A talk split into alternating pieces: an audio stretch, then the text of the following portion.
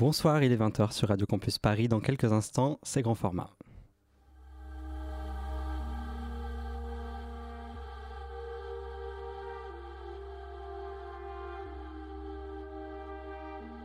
Radio Campus Paris, grand format.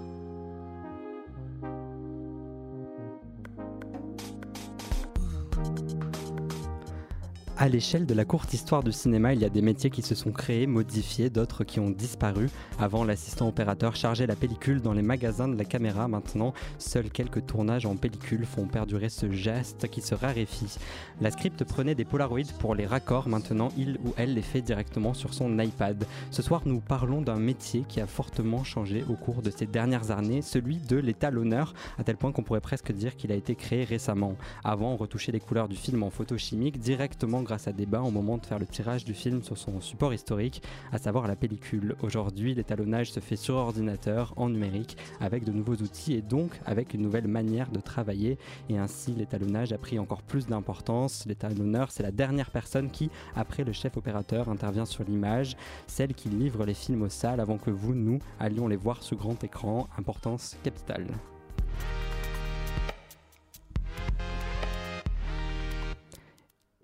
Et nous sommes ce soir avec euh, Gadiel Bendelac, euh, étalonneur pour le cinéma. Bonsoir Gadiel. Bonsoir. Et avec nous également Luc. Luc, quel est ton rôle ce soir? Bonsoir Théo. Eh bien mon rôle, c'est de vous livrer le dernier blind test de l'histoire de grand format, car euh, des têtes pensantes ont vu en réunion que ce n'était plus si pertinent que ça. Donc euh, voilà, ce sera le dernier. Et puis j'ai vu un film de notre cher invité et je vais, en- je vais en parler. Et on a aussi une toute nouvelle personne qui, rejo- qui rejoint l'équipe, euh, Antoinette. Bonsoir, bienvenue dans l'équipe. De quoi tu nous parles ce soir? Alors ce soir, je vais vous parler du métier de dresseur animalier. Voilà. Eh bah super, c'est la première fois qu'on parle euh, d'animaux dans Grand Format. Euh, Gadiel, avant de faire l'émission, j'ai dit à mes grands-parents qu'on recevait un étalonneur. Ils m'ont regardé un peu avec un, un regard d'incompréhension. Est-ce qu'en quelques mots, pour eux et pour tant d'autres, j'imagine, tu peux euh, parler de ton métier? Oui, donc euh, bah, comme tu le disais, donc on intervient au- à la toute fin du film, donc une fois que le film est terminé, euh, pour, enfin voilà, pour résumer. Et euh, en fait, on va travailler sur, sur l'image, euh, sur les, les couleurs, les contrastes, soit pour faire raccorder des, bah, des plans qui ne raccordent pas en fait, mais qui sont censés voilà, être donner une crédibilité de temps, d'espace, euh, soit aussi pour euh, bah, donner un certain style à l'image, euh, voilà, ou pousser un peu plus le travail qui a été fait au moment du tournage. Et toi, quel est personnellement ton rapport au cinéma? Est-ce que tu arrives à travailler dans le cinéma par ton côté cinéphile, par un côté technique? Comment tu as arrivé à faire l'étalonnage, qui n'est pas le métier le, le plus connu du cinéma Ouais, alors c'est un petit peu par hasard. euh, moi, j'ai voulu faire du cinéma très tôt, euh, mais euh, voilà, un peu simplement. Donc voilà, je voulais faire des films, on va dire. Euh, et puis, euh, bah voilà, au cours de un petit peu de mon travail, je me suis euh, et puis de mes études, je me suis plutôt orienté vers le montage. Et en fait, en faisant du montage, je me suis retrouvé à travailler sur des projets, des documentaires de création, des- enfin des, des films qui étaient voilà, relativement euh, marginaux, en tout cas par rapport à des, des- grosses, euh, enfin voilà, des, des films bien financés. Et, euh, et du coup, en tant que monteur, bah, on était toujours un petit peu obligé, voilà, de retravailler les couleurs, mais voilà, dans un, dans un, comment dire, dans un voilà, dans une économie très, très simple, quoi. Donc, du coup, on devait un petit peu se débrouiller avec les outils qu'on avait sous la main. Et du coup, j'ai trouvé cette étape-là assez intéressante, en fait, quoi. Euh, et du coup, effectivement, ce que tu disais, en fait, ce métier a changé euh, relativement, euh, voilà, récemment, il y a, voilà, une dizaine, une quinzaine d'années. Et en fait, assez vite, je me suis rendu compte qu'on pouvait avoir des, voilà, des outils qui jusqu'à présent n'étaient pas accessibles en fait quoi.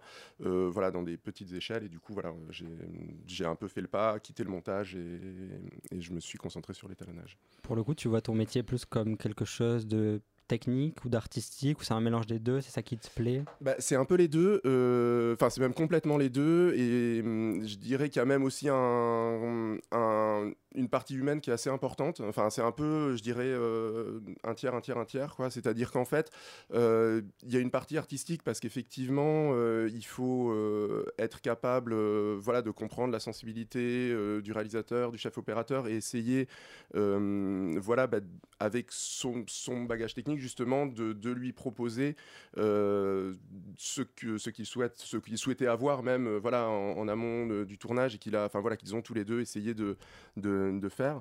Euh, et en fait, voilà, du coup, c'est assez important en fait de euh, parce que c'est très compliqué en fait de mettre des mots sur des, des images, en fait, sur des, sensations de couleur, des sensations de contraste. Donc euh, voilà, c'est, enfin moi je, je, le vois comme ça, quoi. Vraiment trois, trois, trois parties, enfin un aspect humain pour vraiment essayer de, voilà, de comprendre et d'aller dans le sens de, des personnes qui ont créé l'image du film. un aspect technique parce que voilà, c'est des outils qu'il faut maîtriser, c'est des outils techniques qui change régulièrement, euh, voilà, avec de plus en plus de possibilités. Et euh, voilà, et donc aussi une sensibilité artistique pour euh, voilà, pouvoir aussi proposer des choses. Toi, tu es vraiment en relation avec le chef opérateur, la chef opératrice et le réalisateur ou la réalisatrice. J'imagine que c'est pas le même langage entre la manière dont tu parles à un chef opérateur ou, un réalisateur. Voilà, donc effectivement, alors en tant qu'étalonneur, on est vraiment sous la responsabilité du chef opérateur parce que c'est lui donc qui est vraiment euh, le voilà le maître à penser de l'image et c'est lui qui euh, voilà qui a pensé l'image dès le départ et donc on est là à la toute fin du travail pour pour voilà développer euh, voilà ce qu'il a ce qu'il a voulu mettre en place. Euh, mais effectivement il y a aussi le réalisateur qui ben, lui voilà a pensé le film dans sa globalité. Et, et, voilà et on est un petit peu entre les deux. Donc normalement enfin quand tout s'est bien passé euh, jusqu'au moment de l'étalonnage en général ils sont plutôt sur le même voilà sur la sur la même longueur d'onde. Et, et, et, effectivement voilà on arrive à aller dans le sens du film. Mais bon c'est vrai que des fois il peut y avoir aussi des bah, des sensibilités un petit peu différentes entre l'un et l'autre et donc du coup voilà il faut au euh, centre des conflits, quoi. Au centre des... Ouais, médiateur. Euh, bah, justement, la, la, je, pense, je crois la, la perception des couleurs, c'est quelque chose de très subjectif selon les, les, individus. Ça vous est déjà arrivé de travailler avec un réal qui n'avait pas du tout la même vision que vous et du coup vous aviez du mal à vous y retrouver? Ou alors est-ce qu'il y a des normes qui vous permettent à chaque fois de sur les mêmes sentiers euh, oui, non, alors effectivement, euh, voilà, scientifiquement, chacun voit vraiment des choses très très différentes selon, selon, voilà, selon ses yeux en fait, quoi. Euh, et donc, euh, mais c'est, je pense, ce qui fait aussi que, voilà, que beaucoup de films ont des images très différentes. Et c'est vrai, et pour le coup, ce qui est, ce qui est très beau, je trouve, dans le cinéma, c'est qu'en fait, quand on rentre dans une salle obscure, l'image euh, voilà, apparaît et en fait, après, on n'a plus de référence puisqu'on est dans le, dans le, noir complet. Donc euh, voilà, on accepte une image telle qu'elle est. Euh, et, et c'est vrai qu'en fait, moi, c'est très intéressant de voir voilà, des chefs opérateurs qui vont avoir des images plutôt froides, plutôt. Enfin, mm. Et c'est vraiment une sensibilité.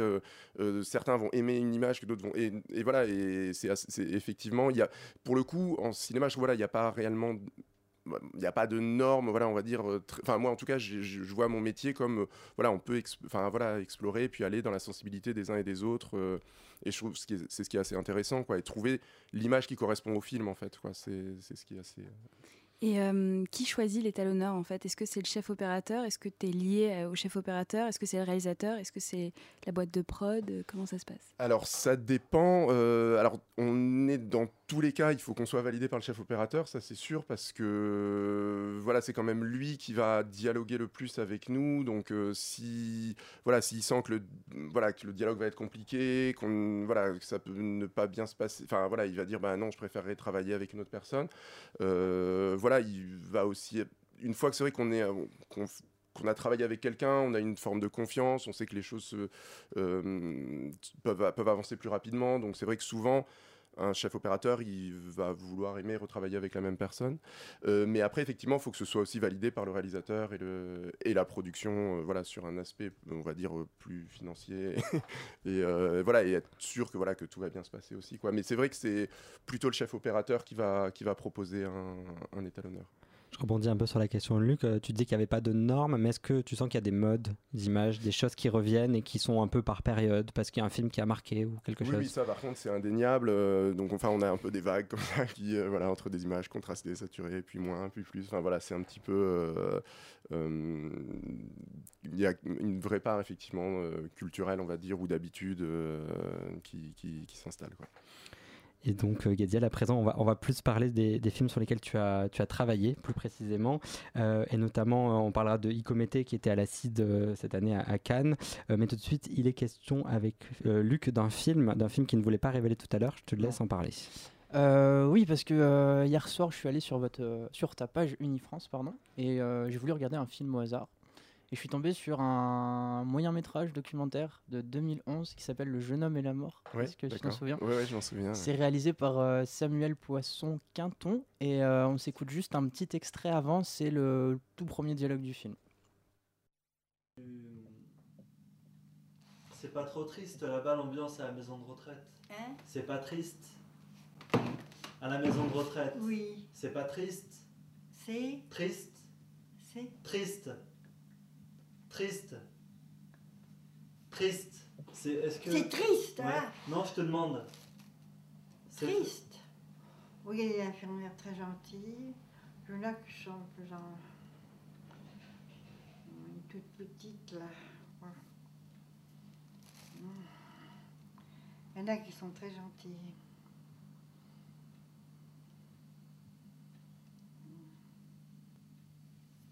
Et tu as vu des gens mourir à la maison de retraite? Alors, la jeune voix que vous avez entendue, c'est celle de Samuel, donc le réalisateur, que d'ailleurs vous ne verrez jamais parce qu'il il se cache toujours euh, derrière sa caméra, on ne fait qu'entendre euh, cette voix. Et donc, euh, dans le film, il vit à Paris et il va partir pour la campagne et pour sa grand-mère, une dédicace aux grands-parents de Théo, du coup.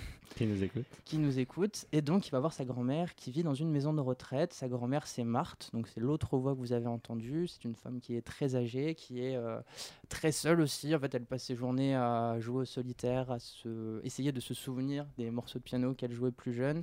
Et à une activité que je ne connaissais pas qui consiste à découper euh, les couches des Kleenex en les frottant comme ça. C'est dégueulasse le bruit que je fais. un super son de radio là. Mais voilà, et du coup, elle divise des couches, une couche, deux couches, trois couches, selon les, selon les mouchoirs. Mais il n'y a pas que Marthe, il y a aussi d'autres euh, pensionnaires de la maison de retraite que Samuel rencontre. Alors il y a Reine, par exemple. Elle est appelée comme ça parce qu'elle est née le jour de la Sainte Reine. Et elle, elle aime bien lire des romans d'amour parce que euh, ça, la fait, euh, ça la rajeunit. Euh, Il y a aussi Miette. Alors Miette, c'est un petit peu plus sombre euh, parce que elle a, il y a quelques années, alors elle a rêvé que son fils mourait. Et euh, un mois plus tard, ben, il est effectivement mort dans la vraie vie. Donc l'ambiance n'est pas incroyable. Surtout que Samuel n'arrange pas les choses. Il ne cesse de leur poser des questions sur la mort. Est-ce que vous avez peur de la mort? Est-ce que, est-ce que vous croyez en Dieu? Est-ce que vous pensez qu'il y a une vie dans l'au-delà? Et tant et si bien qu'au bout d'un moment, on se rend compte qu'il est beaucoup plus obsédé par la mort que les personnes très âgées avec qui euh, il discute. Euh, on a beau lui répéter qu'il est euh, jeune, qu'il a toute la vie devant lui. Effectivement, il a, il a 25 ans. Euh, lui, il pense, euh, il pense vraiment l'inverse, en fait, que euh, tout va passer en un éclair, que le lendemain, il aura l'âge de ces personnes-là et il sera lui aussi dans cette maison de retraite. Donc voilà, il y a cette réflexion sur la mort, sur la religion aussi. Il dit d'ailleurs que Dieu, c'est comme les épinards et les huîtres, c'est pas très bon au début, ça le devient après. Donc voilà, moi j'étais client du, du sujet parce que j'aime beaucoup les personnes âgées. Après, je vous cache pas que hier soir, après le film, c'était pas vraiment la fête chez moi. Euh, petite forme, mais c'est pas grave parce que le film est, euh, est vraiment très fort. En fait, il arrive à véhiculer des émotions euh, assez fortes alors qu'il est fait avec des bouts de ficelle. Le, le réal sur le tournage, il, était, il a tout fait tout seul, le son, l'image. Et euh, bah, justement, ça crée une proximité avec, euh, avec les sujets qu'il filme. Parfois, ils en viennent à, oublier qu'ils sont dans un, dans un dispositif de, tournage documentaire et ça crée des séquences euh, assez surréalistes. Donc, euh, et du coup, on pourrait en, parler sous l'angle du. En fait, est-ce que vous, traitez de la même manière un documentaire qu'une fiction? Est-ce que, par exemple, euh, dans un docu, on se contente euh, d'uniformiser les plans ou est-ce qu'il peut y avoir une démarche avec des, intentions? Parce que la seule chose que j'ai pas dit aussi, c'est que euh, le. Enfin, il y a d'autres choses que j'ai pas dit pour pas tout vous spoiler. Et une des choses que je n'ai pas dit, c'est que le film se passe sur quatre saisons. À chaque fois, Samuel revient dans cette maison de retraite en automne, en hiver. Donc peut-être que selon les saisons, vous avez pu expérimenter différents. euh, Non, il faut que j'arrête de, de vous voiler. Mais Gadiel, tu peux, tu peux répondre. Ouais, ouais. Oui. Euh, ouais, ouais, c'est vrai que, enfin, moi, c'est un, c'est un film qui date un peu, mais que, que, enfin, que j'avais beaucoup, enfin, que je, je- bon, j'ai pas revu depuis très longtemps, mais que j'avais beaucoup aimé et voilà, j'avais adoré un peu la, bah, la sensibilité de Samuel et enfin ça avait été un, enfin c'est un film que que j'aime que j'aime bien quoi, enfin qui est, assez touchant je trouve.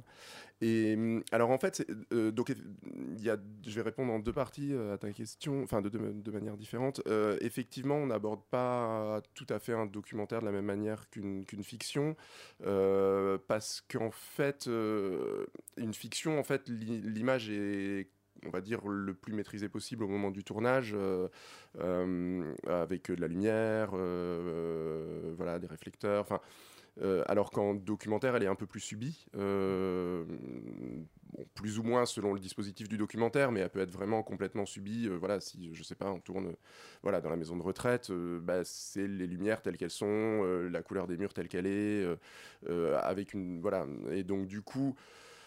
On, voilà, on va être peut-être moins dans une, euh, dans aboutir une- un travail qui a été amorcé réellement de construction de l'image, euh, mais par contre, ça n'empêche pas d'essayer quand même d'apporter quelque chose. Et alors, je me rappelle plus exactement sur euh, le jeune homme et la mort, mais c'est évident qu'on a, euh, comment dire, on a, euh, voilà, on a accentué des fois le, le passage des saisons. euh, je me, enfin voilà, je me rappelle, il y a quelques plans d'automne, voilà, avec les, les- les feuilles dans le, voilà, qu'on avait dû un petit peu, voilà, peut-être saturer ou des choses comme ça.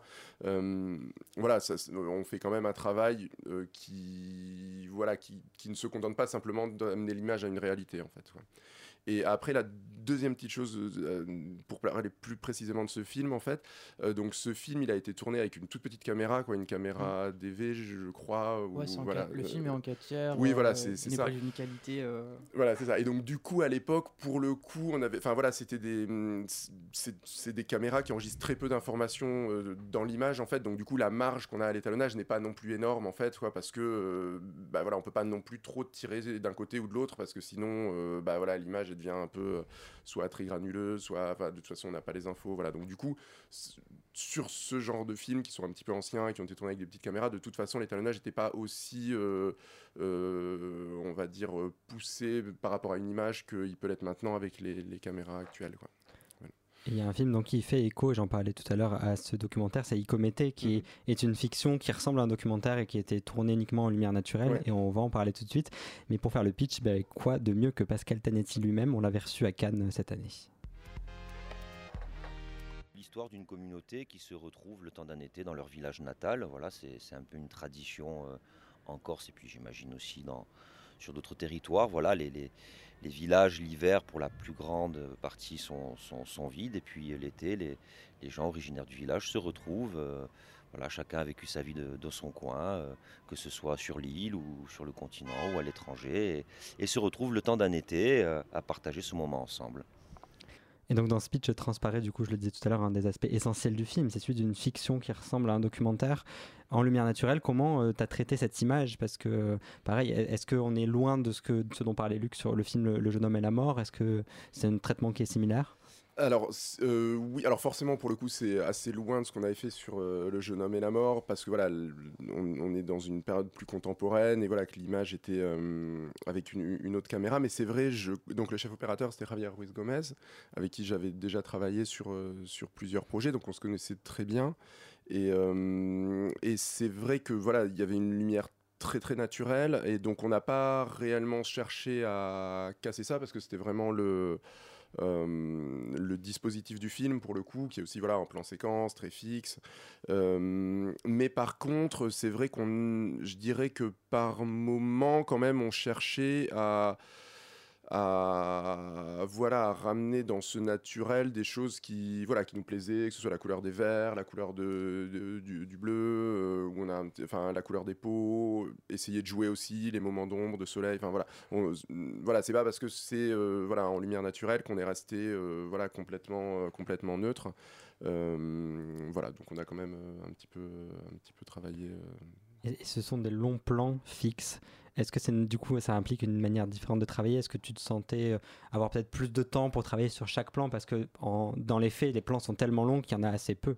Oui, alors, ah, mais ce qui euh, voilà, mais c'est vrai, mais ce qui était très paradoxal en fait, c'est qu'effectivement, euh, on avait moins forcément effectivement un travail par exemple de raccord où il y a beaucoup de plans dans une séquence, il faut tous les raccorder, qui va être plutôt un travail technique, mais par contre il y avait quelque chose d'assez intéressant, c'est que euh, en fait, le parti pris qu'on prenait sur un plan, il n'y avait avait rien de juste en fait. C'est-à-dire qu'en fait, il fallait qu'on l'expérimente sur la longueur du film pour voir, ah, ben, est-ce que là, on a envie d'être aussi clair ou et du coup, au final, je crois qu'on n'a on a pas mis si peu de temps que ça par rapport au nombre de plans, voilà, où on, peut se dire, ah, il n'y a pas beaucoup de plans, donc on va aller vite. Mais en fait, l'enjeu était ailleurs. C'est-à-dire l'enjeu, il n'était pas de faire accorder des plans, mais il était vraiment de trouver quelle serait l'image juste pour ce plan dans, de la manière dont il est dans le film. Quoi. Et c'était euh, c'est assez intéressant parce que c'est quand même assez rare euh, ce genre de, travail.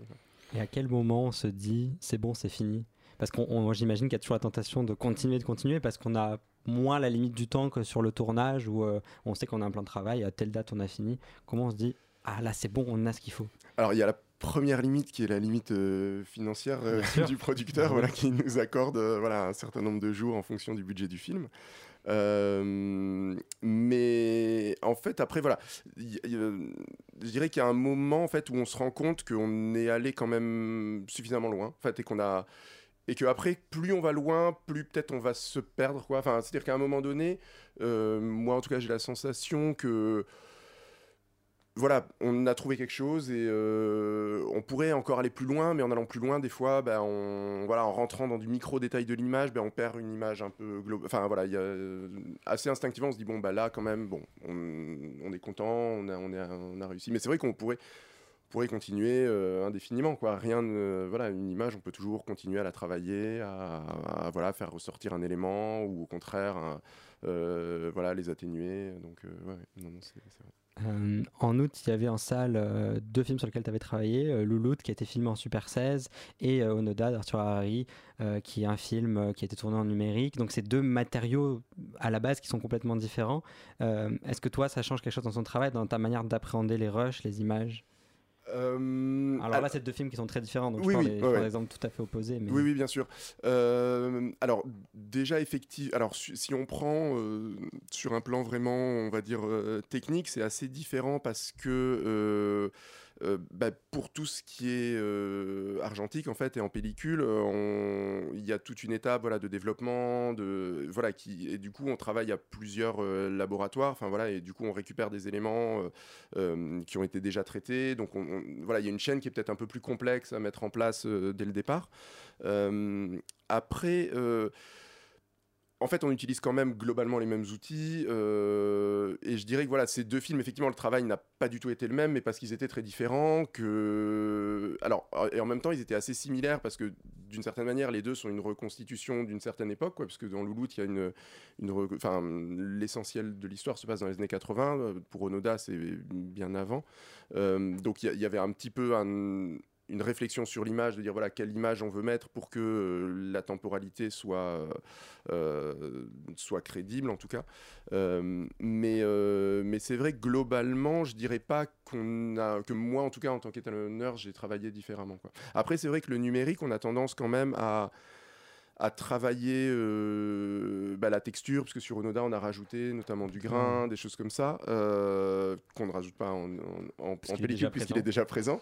Euh, mais alors, on l'a pas rajouté pour faire, réellement pour faire pellicule, en fait, quoi. Enfin, parce que ça marche quand même pas mm, enfin très très bien quoi si on veut faire pellicule on vaut mieux tourner en pellicule mais ça ramène quand même une enfin voilà une une texture, une distance un peu, enfin voilà, une image un peu plus, euh, un peu plus organique et moins, euh, moins clinique. Merci Gadiel, on se retrouve dans quelques instants. En attendant, on écoute Zero Gravity de Jean-Michel Jarre, remixé par Above and Beyond. C'est dans la bande originale de la série OVNI.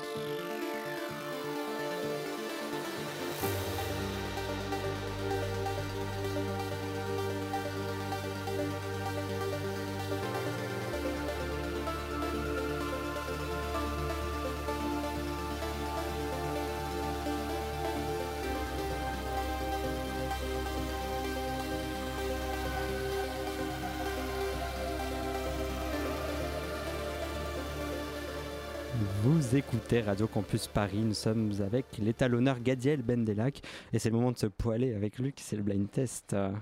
Oui, le blind test, le dernier, encore une fois. Merci les réunions euh, sans moi. Et ah, tu euh, l'as mauvaise, euh, Luc. Ouais, j'ai mauvaise, oui. Attendez, je retrouve T'as une notes. super idée de jeu pour la suite. C'est Ça va vrai. être encore mieux. C'est vrai, Ouais. on vous en parlera la prochaine fois. Mais pour l'instant, euh, vu que l'automne a commencé il y a quelques jours, mes amis, euh, et qu'on va rester sur une note un petit peu mélancolique après le jeune homme et la mort, j'ai décidé de faire un blind test euh, plus vieux avec trois extraits de films où ça flotte.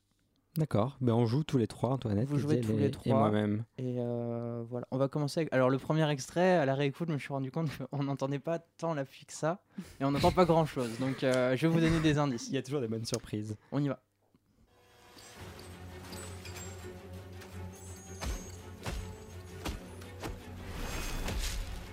Harry Potter Pas du tout. Ça, Ça se, ça se castagne un petit peu. Je sais vrai, pas hein. si vous- Ça se donne des coups là. Ça, ça fait du kung fu sous la pluie. Ouais, heureusement que tu dis qu'il y a la pluie parce que là, euh, franchement, je. Mais si, il y, a les- il y a les coups de poing qui font. Matrix Non, mais c'est vrai que ça aurait pu y faire penser.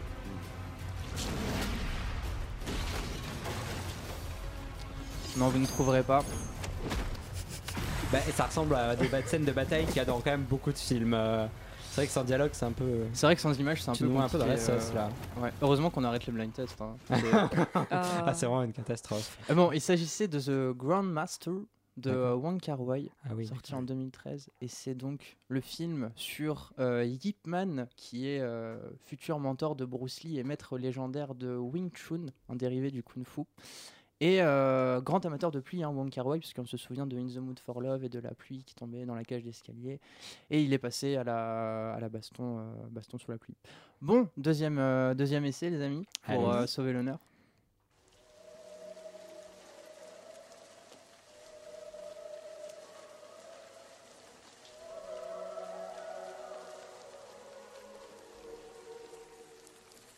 Alors, euh, bon, je vais vous donner des indices. Oui, essaie, hein. ça peut être pas mal. Il faut imaginer un homme euh, sur un toit avec un couvercle de poubelle sur la tête, sous la pluie donc. On Là, l'entend. on l'entend pour le coup. Ouais. La pluie, ouais. Mm, mm, mm. Et qui regarde des danseuses de ballet euh, répéter. Non. Non, je l'ai pas. ouais. T'es trop pointu pour nous, Luc. Et non, il s'agit de l'impasse de Brian De Palma, Ah, sorti bah en oui, que j'ai pas vu. 1993 Mm. avec Al Pacino, alias Carlito, mais pas Pas euh, McFly non, Carlito, pas ok. McFly Carlito. Un trafiquant de drogue qui sort de prison et qui se met en quête de partir pour les Bahamas avec sa chère et tendre euh, Gail, qui est danseuse. Et notamment, il la regarde en attendant euh, sous la pluie, sur un toit. C'est très Bon. euh, mélancolique comme blind test, je trouve. Oui, oui, Ouais. oui, non, mais c'est l'automne, c'est le jeune homme et la mort. Là, je, depuis Ah hier ouais, soir, là, je suis vraiment pas. Luc, hein. Bon, on va écouter le dernier. Est-ce que c'est mieux que ça? Plus- C'est plus joyeux? Euh, C'est plus joyeux, mais c'est tout aussi difficile à trouver. Ah, super. super. Alors la pluie n'est pas encore arrivée.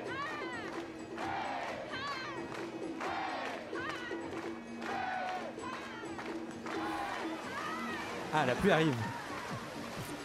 Eh oui, car c'est une danse de la pluie.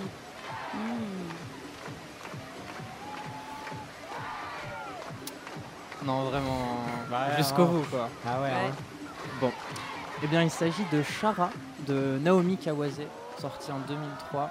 Et euh, ah, Non, je sais pas. non, ok.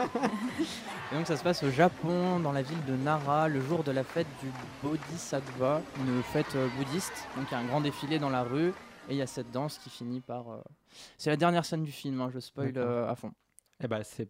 D'accord. Bah, c'était le jeu. Voilà, c'était le dernier blind test de l'histoire de grand format. Qui s'est soldé pour un- sur un échec avec 0, 0, Voilà, 0. comme d'habitude, j'ai envie de dire. Oui, presque, comme d'habitude. Donc voilà. Gadiel, euh, je me retourne vers toi.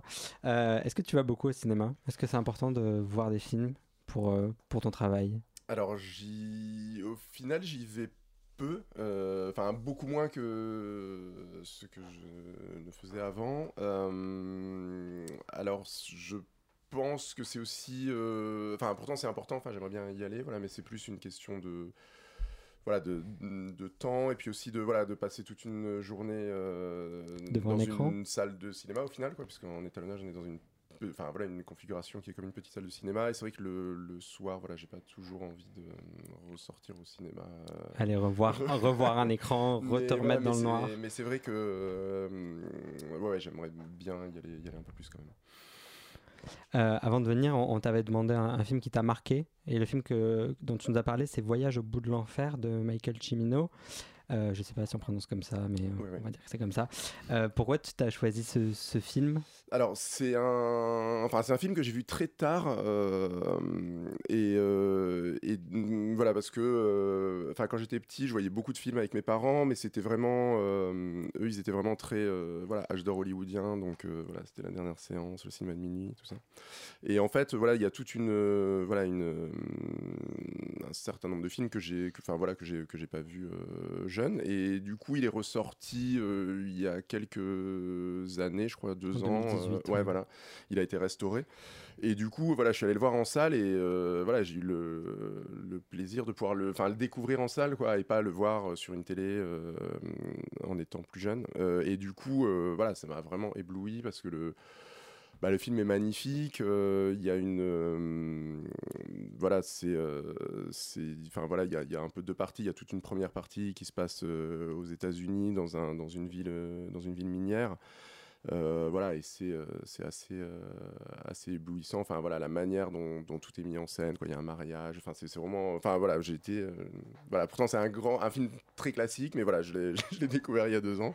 Et du coup, voilà, j'étais très ému en le voyant. Et tu l'as découvert donc à l'occasion de sa restauration. Ouais. Et quand on restaure un film, il y a aussi un travail d'étalonnage. Est-ce que toi, euh, dans l'idée, c'est quelque chose que tu as déjà fait ou que tu aimerais faire, c'est-à-dire euh, étalonner un film du patrimoine euh, pour, à l'occasion de sa restauration? Oui, oui, alors je pense que c'est assez intéressant parce que l'idée de la restauration, c'est justement de. Alors, peut-être j'explique rapidement techniquement pourquoi on doit le réétalonner. C'est parce qu'en fait, on, pour restaurer un film, en fait, donc on va repartir du négatif original. Et donc, le négatif, lui, n'est pas étalonné, puisqu'avant, euh, le négatif, c'est ce qui a été tourné par la caméra. Et donc avant, on faisait des étalonnages photochimiques, donc on, mettait des couches d'étalonnage entre le négatif et les copies qu'on allait sortir, pour, faire simple. Euh, donc du coup, si on repart du négatif, donc effectivement, on n'a pas le travail qui a été fait a posteriori. Donc du coup, on est obligé de le, de le refaire. Et, euh, et du coup, oui, moi je trouve ça assez intéressant justement d'essayer de... bah, alors pour le coup, on restreint beaucoup les outils disponibles actuellement, quoi, parce que l'idée c'est de ramener l'image telle qu'elle était euh, voulue et pensée par, euh, voilà, par le, le chef opérateur. Donc, alors s'il est vivant, en général, bah, il est là pour, euh, pour suivre la, la restauration, et s'il n'est s'il n'est plus vivant, bah, du coup, enfin, c'est, voilà, on essaye de trouver des, des personnes qui peuvent euh, superviser un petit peu ce travail-là. Ouais, il faut pas trahir, il faut pas appliquer une image à la mode d'aujourd'hui. C'est Voilà, ça qu'il faut ça. rester dans, Ouais, dans ouais. le jus, quoi. Ouais, exactement. Euh, est-ce que euh, est-ce- on parlait de- d'étalonnage euh, photochimique Est-ce qu'un jour, c'est un réalisateur old school, même si ça se fait plus, te dit euh, est-ce qu'on ferait pas un étalonnage euh, photochimique? Est-ce que c'est un truc qui t'intéresserait de faire ça à l'ancienne, quoi? Alors, je, du couloir technique euh, Oui. Non, mais alors étalonner comme on le faisait euh, il y a euh, allez, encore 30 ans, peut-être. Alors, je alors, ça m'est arrivé une fois en fait où euh, j'avais travaillé sur un documentaire euh, où, euh, qui avait été, euh, voilà, où on avait dû faire une copie donc numérique, quoi. Enfin, ça, pareil, il avait été tourné en 16, je crois. Et, et en fait, ils voulaient à tout prix faire une copie d'exploitation. Donc, du coup, ils avaient fait aussi un étalonnage. traditionnel on va dire parce qu'ils avaient le matériel et tout ça c'était une association voilà qui, qui, qui faisait ça qui s'appelait l'abominable et voilà, mais maintenant, or, enfin, il y, a- il quasiment plus d'outils pour, voilà, pour, pour réellement faire un étalonnage photochimique. Et puis après, à l'époque, enfin, fallait avoir un œil vraiment bah, très très fin parce qu'en fait on, on voyait pas ce qu'on faisait quoi donc on regardait le film une première fois et puis chacun prenait des notes en disant bah là on va faire ça ça ça ça ça et après on faisait une copie. Est-ce que, euh, euh, je repars sur autre chose, mais est-ce que au fil des années, depuis que tu travailles comme étalonneur, tu as senti une façon, une évolution de ton regard sur les films, sur ta manière de travailler? Est-ce que un film que tu as étalonné il y a 10 ans, tu l'étalonnerais pareil encore aujourd'hui? C'est difficile, j'imagine, de prendre du recul, mais Bah, Est-ce que ta sensibilité oui. a changé Alors, je sais pas si c'est ma sensibilité, mais c'est vrai que des, enfin, en fait, ce qui a, euh, en fait, un film, mais que ce soit, je pense pour, à- à- pour moi ou pour toutes les personnes qui ont travaillé dessus, en fait, il est inscrit dans un moment euh, de leur vie et de la manière dont ils ont travaillé. Et du coup, c'est vrai que quand on revoit des, des, des films sur lesquels on a travaillé, bah, on se dit ah tiens, bah, pourquoi on a fait ça Pour- Mais en même temps, voilà, c'était le moment, c'était euh, voilà, et, et c'est vrai que peut-être qu'on referait pas la même chose euh, maintenant, mais euh, voilà, c'est aussi touchant de voir euh, ce qu'on faisait à un moment donné, pourquoi on enfin de se rappeler aussi peut-être pourquoi on l'a fait, voilà, et il n'y a pas de voilà de justesse ou de ou d'erreur quoi. En fait, c'était juste un moment, un moment de travail, voilà, pendant une semaine, 15 jours, on a pris cette direction-là et on l'a fait comme ça. Et euh, alors, je, je sais qu'il existe dans le domaine de la musique, il y a des logiciels qui peuvent euh, mixer automatiquement un, un morceau en ajustant les niveaux, en compressant le tout, etc. Est-ce que dans ton domaine à toi de l'étalonnage, on peut, pourrait penser qu'un jour il y ait un, un processus similaire qui existe? Et euh, est-ce que toi, déjà, depuis le début de la carrière, tu as senti des, des évolutions technologiques qui te, falici- faci- te facilitent euh, le travail? Tu parlais pas du couloir technique euh, Bah, vous m'avez. euh, Calmez-vous. Dans non, mais. Alors il y a, oui, alors c'est, c'est- il y a, euh, voilà, il y a, il y a une touche quoi sur le logiciel qui s'appelle Autocolor quoi, euh, et Tu t'en sers euh, tout le temps, j'imagine. voilà, qui, qui permet euh, bah, à la machine d'étalonner le plan comme elle l'estime le plus juste. Euh, alors c'est assez sommaire quoi, mais peut-être qu'à terme oui il y aura des algorithmes qui permettront en donnant des plans références, euh, voilà d'essayer de, de voilà de, de raccorder directement. Après, enfin voilà, je pense qu'il y a, que- enfin, c'est un regard en fait, quoi, parce que souvent, des fois, euh, voilà, deux plans raccordent pas. Pourquoi?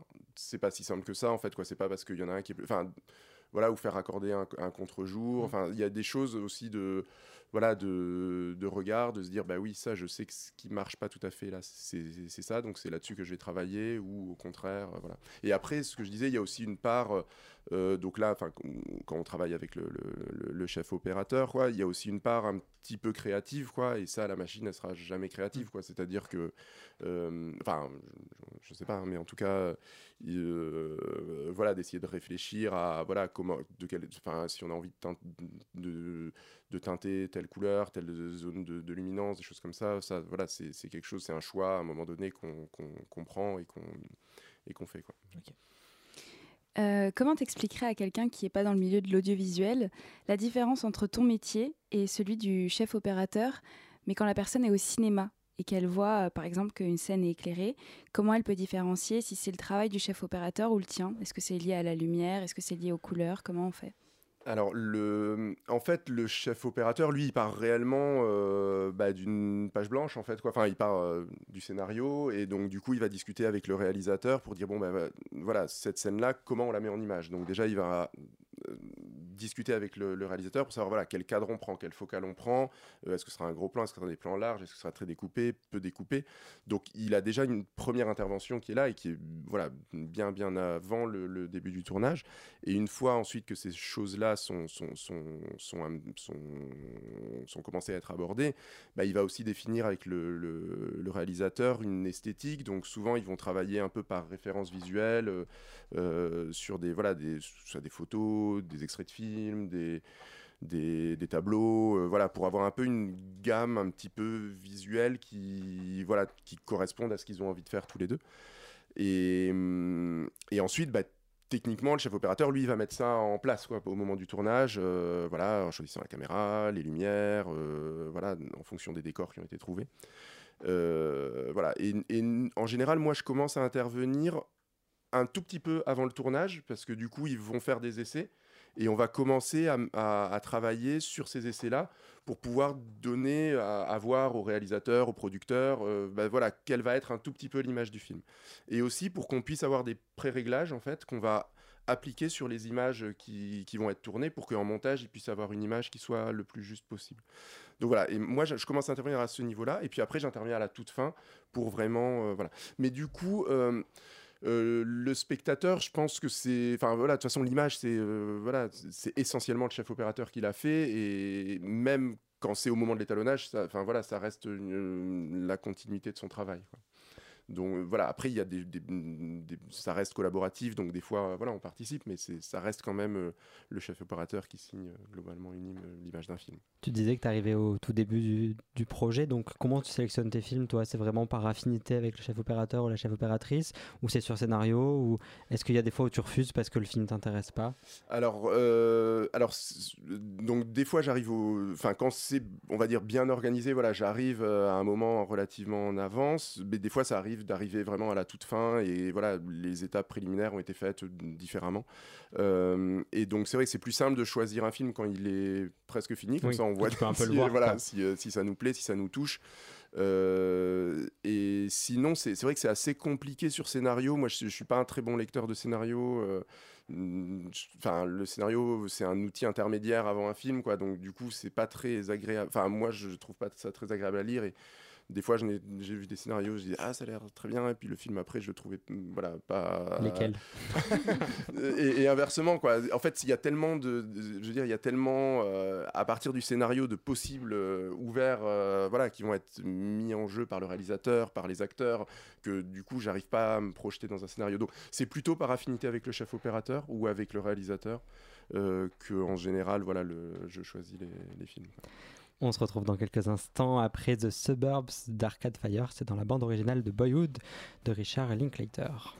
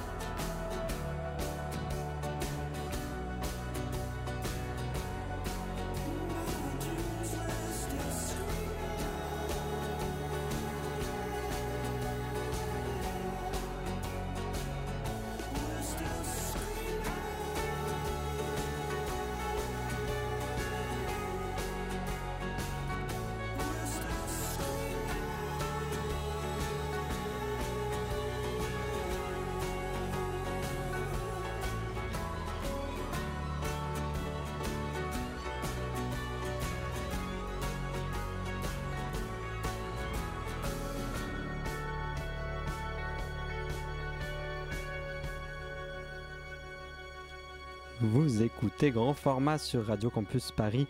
Antoinette, un sujet encore jamais abordé dans l'histoire de Grand Format, les animaux au cinéma. Ah là là, la pression. Alors aujourd'hui, je vais vous parler d'un technicien qui fascine et qu'on n'a pas toujours la chance de découvrir sur un plateau. Donc il s'agit du dresseur animalier. Et donc c'est la personne qui a en charge le ou les animaux du plateau et qui va les guider dans les scènes qu'ils auront à effectuer. Donc il faut savoir que le travail euh, qu'on peut observer sur le, plateau est minime. Il représente 20% du travail du dresseur, car c'est quelqu'un qui accompagne l'animal souvent depuis le plus jeune âge, qui a appris à le connaître, qui l'analyse et qui vit généralement avec. Alors finalement, ce que le dresseur va faire sur, euh, sur le plateau avec l'animal, ça va être qu'une reproduction d'un exercice qu'il travaille avec lui depuis des semaines, voire des mois. Et le dresseur, donc, il va être appelé pour des tournages qui peuvent être très variés, qui vont de la pub pour croquettes au long métrage en passant par le clip ou le documentaire. Et j'ai pu rencontrer dans- sur la série En famille la dresseuse Mélanie Rabin. Elle travaille avec plusieurs animaux, donc elle a des chiens, des loups, des cerfs, des lynx. Et dans son terrain, elle a aménagé un petit studio pour introduire ces animaux aux lumières, aux fonds colorés, aux caméras et aux différents sons des tournages. Car on a tendance à l'oublier, mais le simple bruit du clap ou quelque chose de nouveau peut complètement déstabiliser l'animal et donc retarder, voire tout simplement reporter une séquence. Et c'est donc ce qui s'est passé euh, lors du tournage d'un sketch. Pirate, le chien qui joue Pupus, devait regarder en haut. Alors vous allez me dire, faire regarder en haut un chien, c'est super facile, il le fait naturellement, et au pire, on met un petit bout de viande en hauteur et il le fait. eh bien, ça marche peut-être avec Boulette, le chien de votre grand-mère, mais ça marche pas avec Pupus, le chien acteur. Et on a vraiment tout essayé, rien ne marchait. Et dans ce cas-là, qu'est-ce qu'on fait? Eh bien, dans ce cas-là, on fait rien, on ne filme pas. Parce que ce sont des choses qui arrivent et contrairement à un cadreur ou un perchman, le dresseur travaille avec l'imprévisible.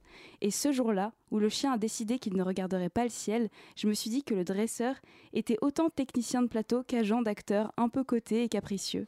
Le travail du dresseur, il va même au-delà de ça au final. Parce qu'il est en charge l'animal et sa sécurité, mais aussi la sécurité des personnes qui vont travailler avec l'animal. Donc il y a certaines séquences, par exemple, où je joue avec euh, le chien et où je ne dois pas le caresser entre les prises pour qu'il reste concentré sur les instructions de Mélanie, la dresseuse.